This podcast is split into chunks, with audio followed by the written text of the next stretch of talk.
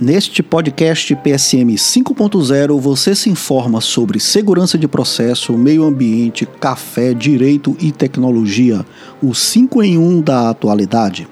Meu nome é Sérgio Ferreira, sou advogado, engenheiro e amante de novas tecnologias. E hoje vamos ter o nosso oitavo episódio, a continuidade né, do oitavo episódio do podcast PSM 5.0.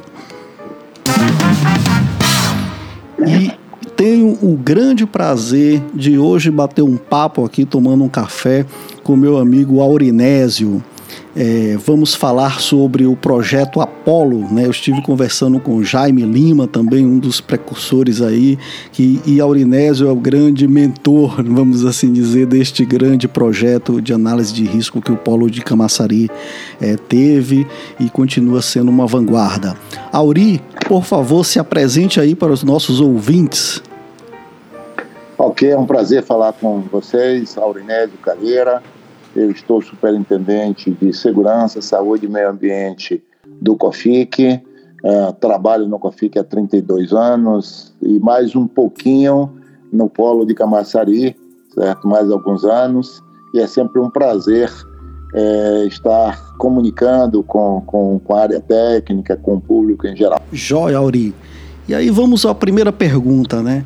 Me conte aí, Auri, como é que foi o surgimento do projeto Apolo né, no Polo de Camaçari? Quais são os bastidores aí? O que, é que você conta pra gente sobre como foi a ideia? É, o que, qual foi o que fomentou a se desenvolver um projeto desta magnitude? É um dos maiores, com certeza, projetos do mundo de análise de risco né, em um polo integrado. É, conte pra gente aí. Bom, primeiro eu vou fazer uma pequena correção. Eu não fui o mentor, não. Eu fui o gandula do processo como um todo, certo? Tivemos vários atores aí importantes, né? É, para o desenvolvimento do, do, do projeto Apolo e da melhoria significativa da gestão de gerenciamento de riscos aqui das empresas do Polo de Camaçari. Bom, a origem da, do projeto Apolo vem da licença de operação coletiva é, do Polo de Camaçari, que essa licença ela está em nome do COFIC. Como é que surgiu a ideia de uma licença pra, conjunta para todo, todo o complexo industrial? Ah, na década de 80, estava se duplicando o polo. E aí, quando o polo foi implantado, não existia a legislação muito mais apurada é, ambiental. A única, a única é, é, legislação que existia era do estado da Bahia, que foi na década de 70, para a construção e implantação do polo de Camaçari. Bom, e aí foi feito o estudo de EIA-RIMA, e no estudo de EIA-RIMA, saiu como no relatório a necessidade de criar uma licença conjunta. Nessa licença conjunta, o Conselho Estadual de Meio Ambiente, o CEPRAM, é, designou que é, o órgão ambiental, na época CRA, deveria estabelecer condicionantes para as empresas do Polo, para o COFIC e para a CETREL. Tá? Dentre esses condicionantes, havia um que era muito simples, era realizar uma análise de risco uh, de todas as empresas do Polo em 18 meses. simples, simples assim, né, Aurinho? Simples assim. simples assim. Simples assim. É, naquela oportunidade, a gente não tinha tantos profissionais da área de, de, de avaliação de riscos no país, certo? Ou seja, uh, e também o seguinte, esse, esse texto, eu estou falando da, da, de 1989, quando saiu a primeira licença do Polo, certo? Então, naquela oportunidade, era simplesmente impossível fazer em 18 meses. A gente procurou o órgão ambiental e disse: Bom, como é que a gente vai realizar isso? O que é que vocês querem? Qual é a legislação que a gente vai atender? É, na época só tinha São Paulo e alguma coisa no Rio, parece, se não me engano, mas São Paulo já tinha alguma coisa. E aí, o órgão ambiental teve a sabedoria, a sabedoria de dialogar com a gente. Definiu o seguinte: bom, primeiro a gente mostrou a eles que era impossível fazer em 18 meses. E aí houve a compreensão do, dos técnicos do órgão ambiental é, em, em discutir conosco. E aí eles propuseram o seguinte: vamos elaborar juntos um termo de referência. E naquela oportunidade nós montamos um grupo de trabalho, certo? Esse grupo de trabalho foi foi coordenado é, na época pela Copene, certo? Com, através do Oswaldo Andrade, o grande Oswaldo Andrade. Ah, Oswaldo Andrade, ah, então eu vou convidar ele é. para bater um papo aqui também. deve, deve, ele conhece a história direitinho. E a gente chamou uma série de engenheiros das empresas para para elaborar esse termo de referência. Apresentamos a proposta do termo de referência ao órgão ambiental, é, e o órgão ambiental é, ajustou alguma coisa, obviamente não foi uma, um trabalho elaborado somente por pelas empresas do polo, óbvio, certo, Serginho? É, é, aquele diálogo que a gente tem aberto com os técnicos de uma maneira transparente, de uma maneira ética. Sim, claro. Isso é muito importante, né, Auri? Tá? Isso é muito importante para construir um trabalho com um valor agregado grande, onde todo mundo participa e contribui, né? Exatamente. Então, saiu esse termo de referência. Esse trabalho ele foi realizado na época pela Princípia e o Jaime estava aí nessa nesse primeiro trabalho, o Jaime, Luiz Fernando e outros que depois a Princípia foi vendida para a DNV, certo? E o Jaime continuou. Isso foi o projeto Apolo 1. E a gente fez uma primeira análise e na renovação da licença de operação do polo de 99, 1999, é, o órgão ambiental entendeu que aquele estudo precisava ser mais bem é, detalhado, certo? Ah, porque as ferramentas é, de computador, computadores, programas e outras coisas, no início da década de 90 não eram tão ricos como aquela época de, no, de 99. Assim como ah, atualmente são muito mais ricos, né? mais, mais detalhes e outras coisas, do que os de 99. Mas já era um grande avanço. Foi aí que a gente montou, aí é, é, a gente montou o, um novo termo de referência. Certo? Pegamos a base do termo de referência em 1990 e a partir de, do ano 2000 começou a análise de riscos do famoso projeto Apolo. Esse é muito mais completo. Nessa, naquela oportunidade, nós treinamos, Serginho, mais de 500 profissionais das empresas do Polo. E implantamos na, na, na, na, no termo de referência o programa de gerenciamento de riscos. Grande novidade na época, certo? Empresas, sério, empresas grandes ele ligava para mim, o que é mesmo o programa de gerenciamento de riscos, certo? Então, era, era algo novo no Brasil naquela oportunidade, certo? Ali, o gerenciamento de riscos, da forma que que ele é montado, o PSN da, da, da, e outros programas, eles, eles vêm da década, praticamente, da década de 90, de 80, de 90, por aí assim. Então, a gente não estava 50 anos defasado, não, a gente estava 10 anos, 15 anos defasado, por exemplo, daquela oportunidade. O que não estamos mais hoje. Hoje estamos atualizadíssimos com tudo que existe de primeiro mundo, certo? Em relação à gestão de riscos. Bom, aí a gente elaborou esse programa de gerenciamento de riscos, montamos um manual de gerenciamento de riscos do COFIC, certo? Através da comissão, tudo isso em função da comissão, que você é o coordenador hoje da, CE, da, da comissão de CEPRO, né? A gente Sim, verdade.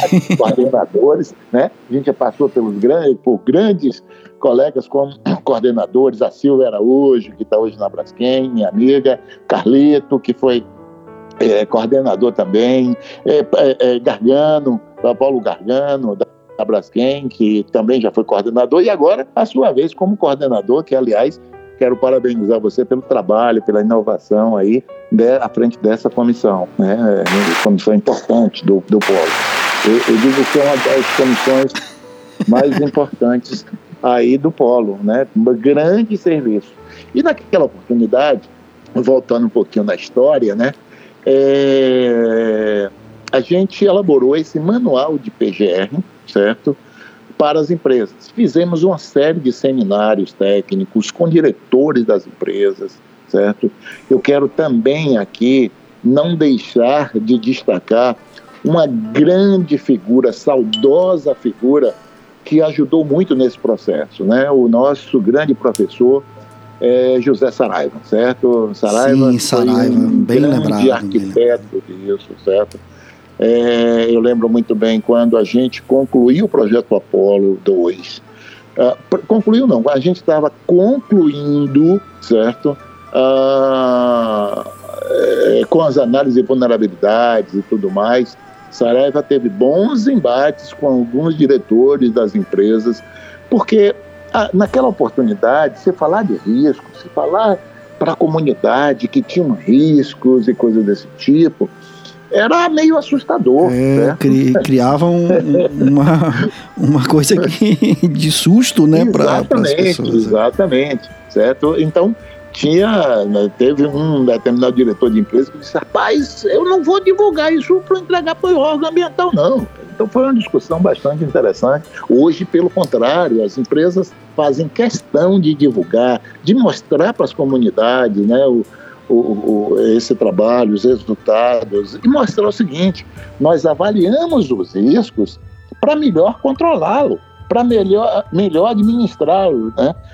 ter um sistema de gestão de forma que este risco seja o mínimo possível, né? Independente do perigo, no nível de perigo, que o risco seja menor possível, estabeleça as barreiras e outras questões. Então, naquela oportunidade, a gente fez um, um estudo com todas as empresas do Polo, levantamos mais de 21 mil cenários de análise preliminar de perigo, mais de é, é, 21 é, mil, melhor dizendo, mais de mil cenários de vulnerabilidade, cento e tantos é, cenários estudados na análise quantitativa de riscos. Né? E daí a gente fomentou o aprimoramento, por exemplo, do plano de contingência do polo. A gente pôde estruturar estruturar bem o plano de contingência do polo, a gente pôde estruturar bem a questão de gestão de risco do polo. E o interessante nesse processo todo, que quando a gente treinou mais de 500 profissionais das empresas e do órgão ambiental também, isso é importante, certo?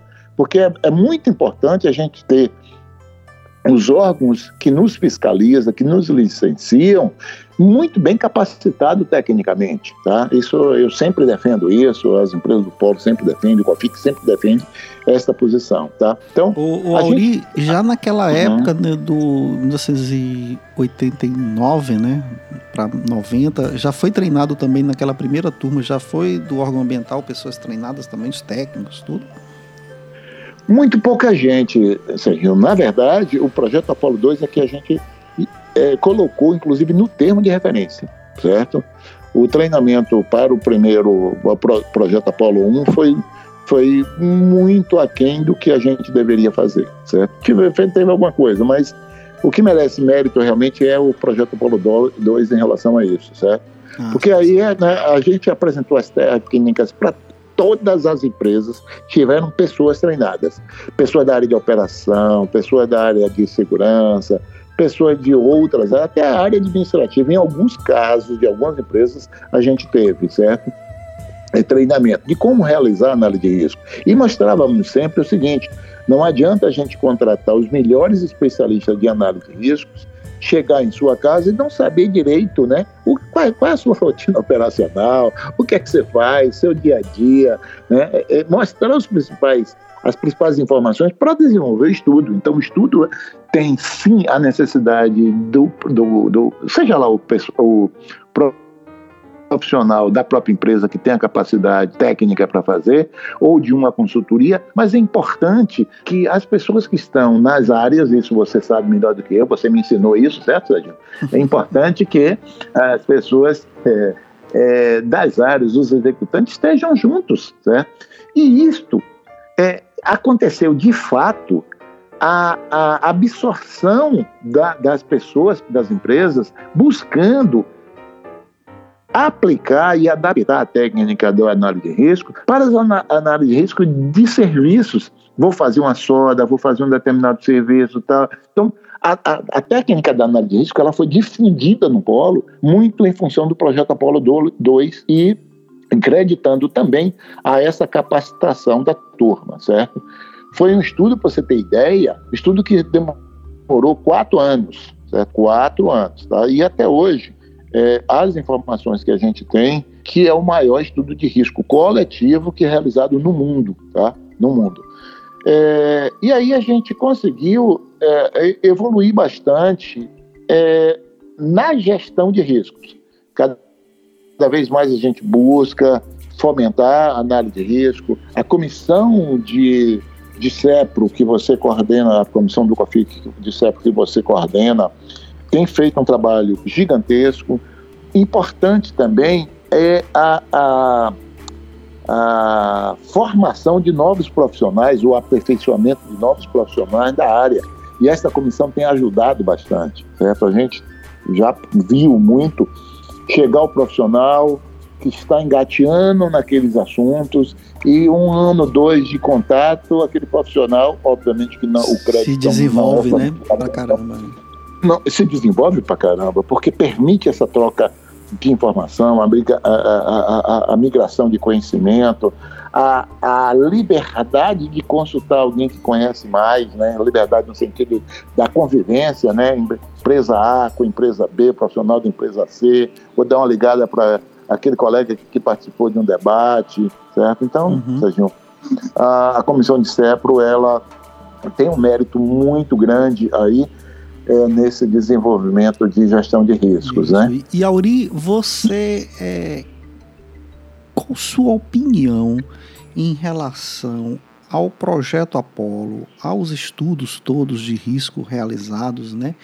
E o aspecto de prevenção de grandes acidentes no polo, né? Porque a gente tem um polo aí com muitas décadas, né, e que a gente tem a experiência de um nível de segurança muito bom, muito bom e representa isso em números que a gente tem, né, de não termos é, eventos é, de magnitude elevada, ter grande acidente. É, a gente sabe que a prevenção do risco, a análise do risco ajuda muito nisso, né?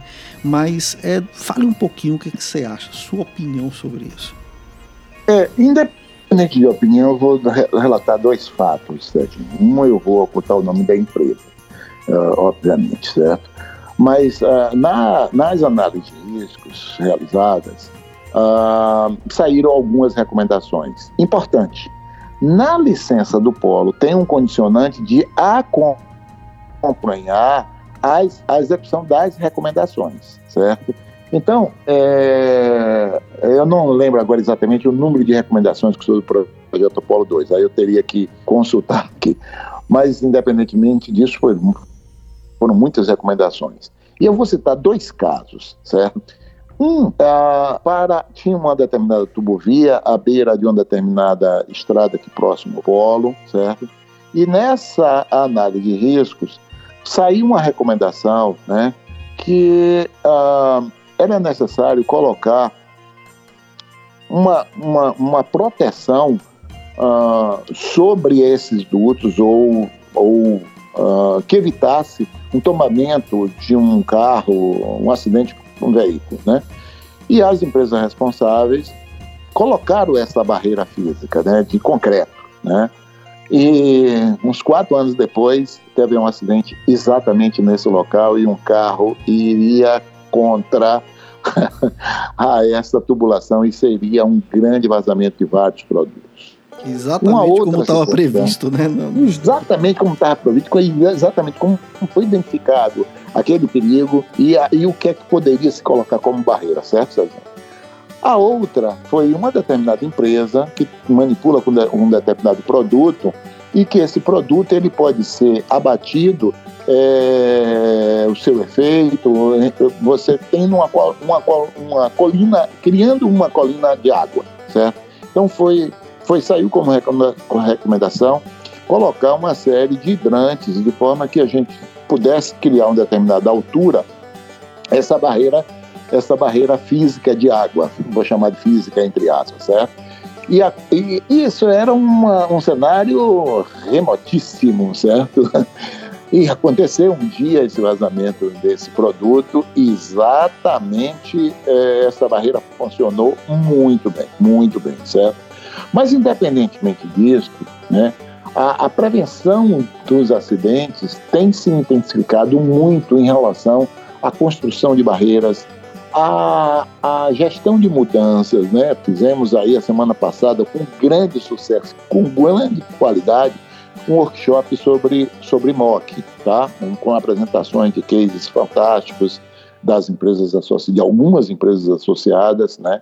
Uma, uma participação muito grande dos nossos técnicos, tá? Então, isso tem acontecido de fato é, nesse processo todo, mas é, é, isso tem de fato ajudado a, a, que a gente evite grandes acidentes no polo. No polo a gente nunca teve grande acidente. O maior acidente que deu mídia né, externa de é, acidente de processo foi aquele vazamento de nafta que poderia ter sido é, combatido o incêndio em duas horas, mas de maneira muito inteligente da turma, né, porque o vazamento ainda existia, era preferível deixar queimar mais um pouco, porque senão ia derramar ia sair por outros locais e poderia causar outros acidentes. Mas, de fato, a gente não, não tem é, é, acidente significativo de processo no polo, exatamente pela manutenção que é feita, é, integridade de manutenção, a parte de, de, de treinamento, capacitação da turma, melhores permissão de trabalho sendo elaborada. Então, a gestão de risco tem ajudado muito nesses processos. Mas, além desta é, desse benefício para as empresas do polo, nós não somos egoístas, certo?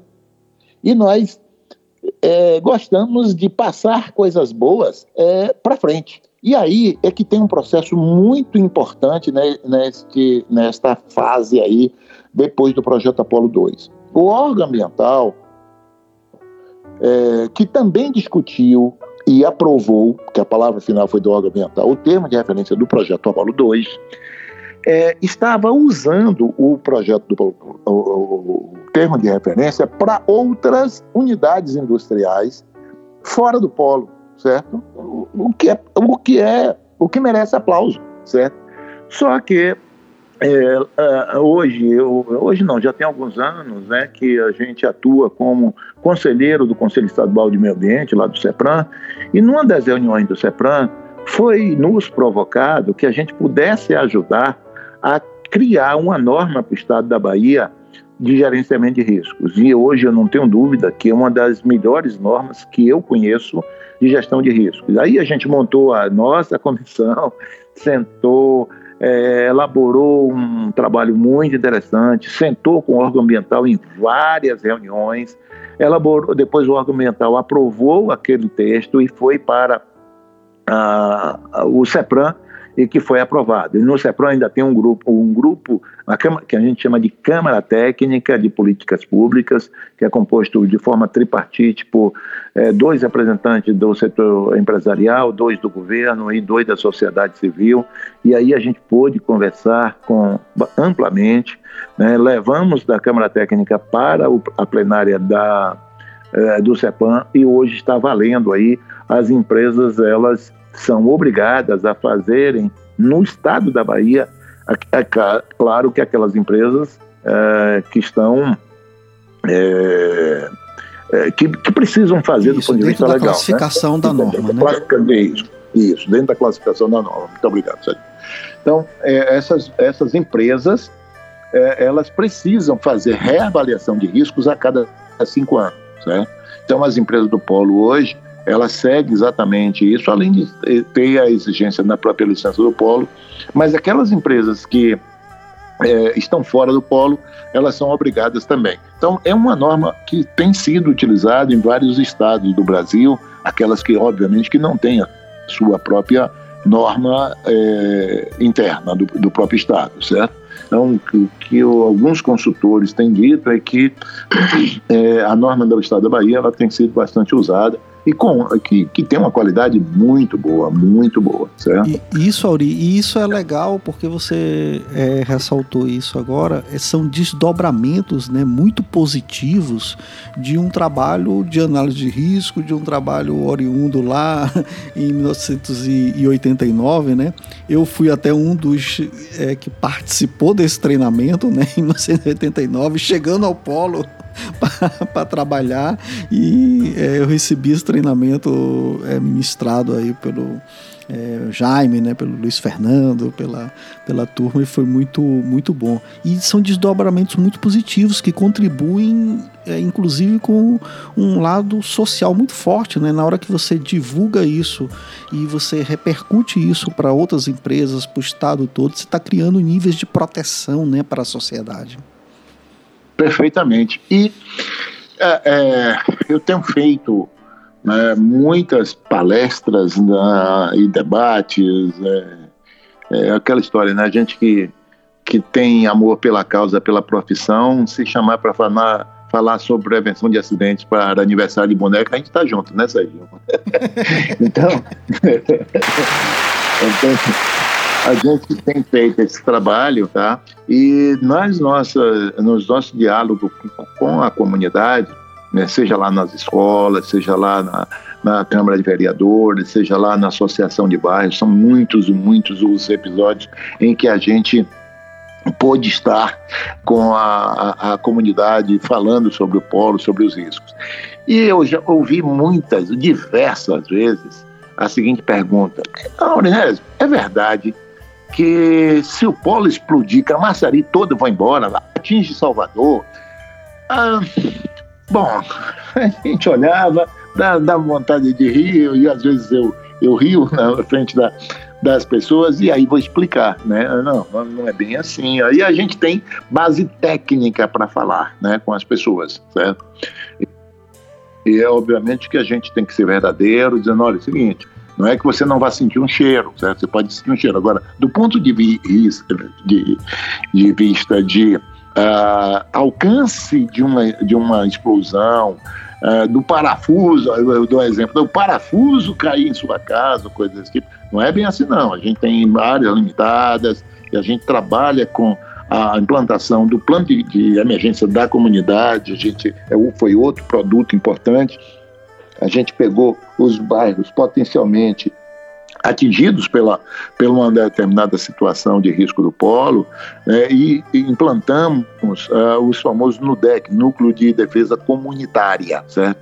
buscando sempre o envolvimento e a coordenação é, da Defesa Civil do município. Isso é extremamente importante. Tá? A gente tem feito um trabalho com a Defesa Civil de Camaçari, de Ardávila, tem gestão que tem uma excelente participação deles, tem gestão pública que não é tão bem assim. Então, ao longo dos 30 anos, a gente já viveu alguns momentos de uma defesa civil muito atuante, e outros eh, nem tanto assim. Mas a gente não para de fazer esse trabalho com a, com a comunidade, né? A gente tem é, hoje uh, mais de 20 e tantos anos com um trabalho com os NUDEC e as comunidades vizinhas e todos os meses, exceto o mês de janeiro, certo? A gente tem atividade com o núcleo de, de, de, de defesa civil comunitária, né? que é a, a, o NUDEC. Então tem pessoas que estão com a gente há 20 anos, Sérgio, certo? São voluntários. Voluntários, né? Estão participando, isso é legal. Né? Participando, as pessoas conhecem e questionam e por que aquilo. Um acidente que acontece numa empresa que tem uma repercussão, a empresa vai para a reunião do conselho comunitário, vai para o NUDEC para falar o que foi que aconteceu. Às vezes vai o diretor da empresa, mas vai sempre um gerente, alguém que, que tem capacidade de, respo de resposta de resposta, às perguntas. É, é uma transparência, né, para dar a segurança para a comunidade, né, porque ele entendendo, olhando que tem um, risco, tem, mas é, tem um perigo, né, mas a gente tem um risco controlado, né, então... Exatamente, isso... exatamente. Então, é, eu aprendi com o nosso professor Saraiva, certo? É, que na primeira vez que saiu para o Projeto Apolo, ele foi para a imprensa, né, autorizado pelo Conselho de Administração, para poder falar do, do, do, cenário de risco. Né? E naquela oportunidade, a gente discutindo, certo? É, pô, a gente vai fazer, que tipo de comparação a gente vai fazer? Vamos usar o exemplo do bujão de gás, certo? E aí eu lembro muito bem uma frase que ele colocou assim logo no início, dizendo o seguinte: olha, quem aqui fica preocupado com bujão de gás quando vai dormir? Aí todo mundo parou assim falou, não, ninguém, a gente nem lembra que ele existe, mas tem um grande perigo ali. Só que o risco é praticamente zero. Por isso a gente permite botar um bujão de gás em nossa casa, certo? Então, obviamente que não dá para comparar um bujão de gás com uma esfera de, de um determinado produto, produto. químico, né? Que é. tem milhares de, né? De, é, de, exatamente. Tratado, coisas desse tipo. Né? Mas, mas o fato é que a gente comunica com a comunidade, passa a comunicação transparente para eles entenderem, né? Que existe toda uma engenharia, existe todo um procedimento, existe uma operação segura, certo? Uhum. É, nesse, nesse contexto. Certo? Bom, Auri, é, eu acho que a gente ficava aqui a tarde toda, né? Conversando sobre isso, mas é, eu acho que depois a gente vai bater mais papo sobre outros elementos, com certeza. A gente vai ter mais um tempo. E para a gente é, finalizar, eu gostaria é, que você deixasse uma dica, né?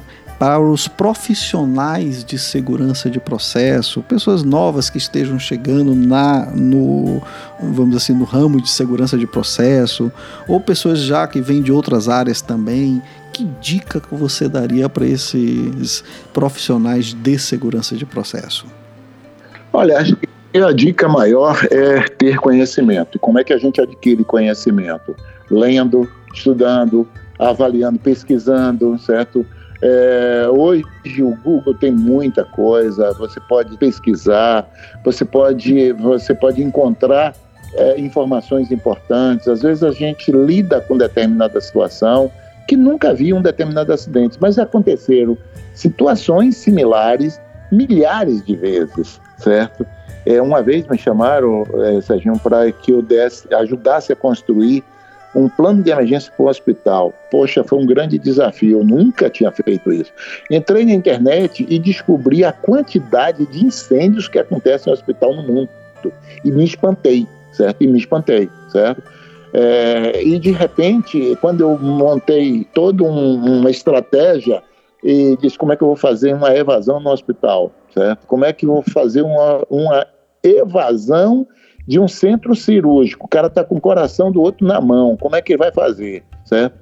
E aí apresentei, eh, apresentei um, todo um trabalho para a direção do hospital e a médica coordenadora me perguntou: sim, se eu estivesse fazendo uma cirurgia do coração, eh, as palavras não foram essas, com o coração na mão de alguém, de, de alguém, certo? O que é que eu faria? Eu digo, eu, eu respondi para ela: essa pessoa vai morrer porque o, o médico vai querer salvar a sua própria vida. Sim, aí o que, é que eu vou fazer? Não permitir que, aconteça, que aconteça o, o incêndio. Não permitir de forma nenhuma, de forma que tenha ações preventivas, que se estude, que capacite para poder evitar aquele acidente. Ela olhou para mim e fez: realmente é verdade, né? porque não tem o que fazer se acontecer um incêndio dentro de um centro cirúrgico, de uma UTI, né? Os pacientes que estão ali, as pessoas, por mais abnegada que seja, não dá para salvar a vida de todos. Né? Com certeza. É por aí, Serginho. Eu Joia. agradeço muito aí a participação de vocês. A, o Cofic, no site do Cofic tem algumas coisas, certo? Mas a internet é muito mais rica, né?